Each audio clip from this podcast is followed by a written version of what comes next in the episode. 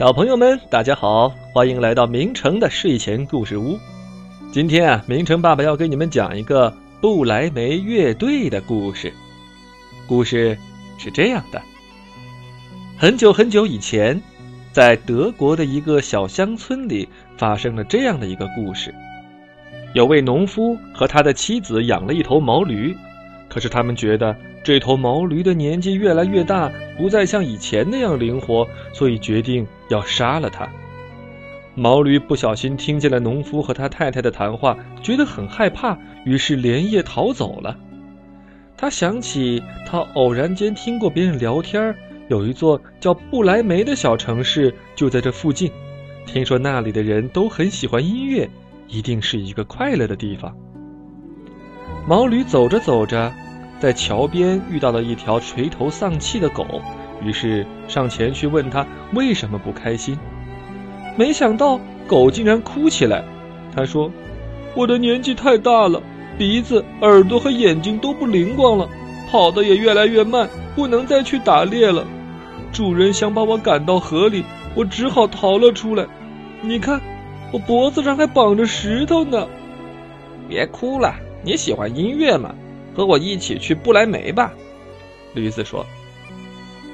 毛驴和狗走着走着，遇到了一只猫，正低着头蹲在路边。原来它的年纪也大了，不再像以前那样能捉老鼠了，所以也被主人赶了出来。毛驴和狗听了猫的遭遇，赶紧安慰它。并且热情地邀请猫加入他们的行列，他们几个组成了一支乐队，快乐地往不来梅市出发。驴子、狗和猫走了一会儿，看见一只公鸡正垂头丧气地站在屋顶上。原来，它的主人明天要请客，决定把公鸡杀了炖汤喝。公鸡觉得非常害怕。毛驴赞美公鸡天生就拥有一副好嗓子。邀请公鸡加入他们的行列，于是公鸡也加入了乐队，大家一起快乐地往不来梅市出发。夜晚来临了，大家走了一整天，又饿又累，想找个地方休息一下。公鸡站在树梢上往远处看，发现不远的山头上有亮光，那是一间小木屋，于是大家决定过去看看。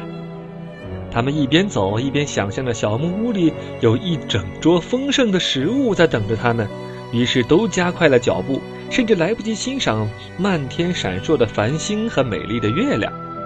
他们很快就到了小木屋门前，毛驴最高，所以他走到窗户边上去看个究竟。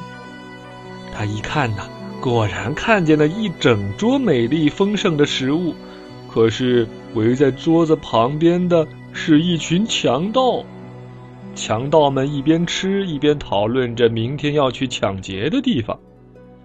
动物们开始七嘴八舌的讨论怎么赶走这群强盗。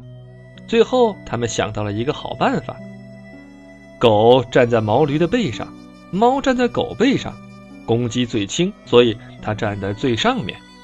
月光将它们巨大的身影映在窗户上，然后它们一起发出了怪叫声。屋里的强盗们扭头一看，刚好看到窗户上的影子，还以为来了一个大怪兽，吓得赶紧逃出屋子，逃进了森林里。动物们高兴地拍手叫好，这下子一整桌美味的食物都是他们的了。他们大口大口地吃着喝着，直到肚子里再也塞不下任何东西。吃完之后，他们满意的拍拍肚子，各自找了一个舒服的地方倒头呼呼大睡。夜晚变得非常安静。刚刚逃跑的强盗们看到小木屋的灯熄灭了，决定派一个人回去看看。黑暗中，强盗根本看不清屋子的情形，不小心踢到了熟睡中的猫。猫一转身，朝着强盗又抓又咬。强盗吓了一跳，不小心又踩到了狗的尾巴，狗朝着强盗的大腿狠狠地咬了一口，强盗简直快被吓死了，他根本看不清到底是怎么一回事，就夺路而逃。驴子和公鸡也被吵醒了，他们不停地叫着。强盗一路上都以为有人在追赶自己，他吓得头也不敢回，一直逃到森林里去了。逃回去之后，强盗告诉他的伙伴们。小木屋里真的来了一个大妖怪，而且是吃人的妖怪。他把妖怪形容的非常可怕，别的强盗看到他全身都是伤痕，就相信了他的话。从此以后，这些强盗就再也不敢回到小木屋去了。这个离布莱梅市很近的小木屋就成了动物们温暖的家。他们把强盗留下来的金银珠宝拿去换了一些乐器，之后他们就常常带着乐器到城里去表演。城里的人呢，还给这支乐队起了个名字，就叫做“布莱梅乐队”。好了，小朋友们，布莱梅乐队的故事就是这样了。感谢你的收听，再见。